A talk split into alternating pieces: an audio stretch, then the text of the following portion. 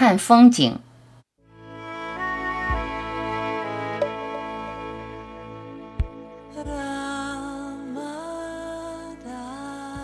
为什么一定要说话？没完没了，叽叽喳喳，少言少语，闲聊没意义。别喋喋不休，说个不停。有多少话是必须要说？不说话不会害人害己，沉默有好处。沉默少说，说有价值的话。大多数时候，闲聊都是废话。你的话不会对他人有多大的帮助。社交有什么意义？解脱不必要说话，沉默更靠近实相。你不可能在人群中跟实相接头，实相只在你回望的缄默中。少说话，人群聚在一起聊个不停。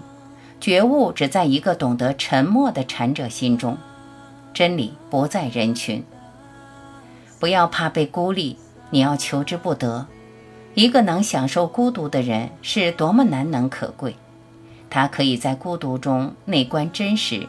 去入至上无限之领域，那就尽量少说话，长话短说，少说废话，安静、沉默、内观、觉察，保持敏锐的觉知性，在人群中仍然孤独，在群居时依旧寂寞。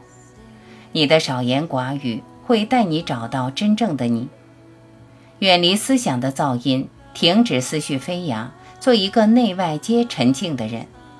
你就可以轻易地从现象世界反照新的源头，就这样回归，发现真正的你，你的真实面貌超越一切言语超越一切看法。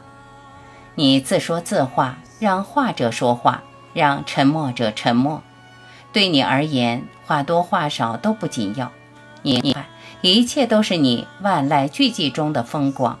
就这样独坐身心寂静看风景。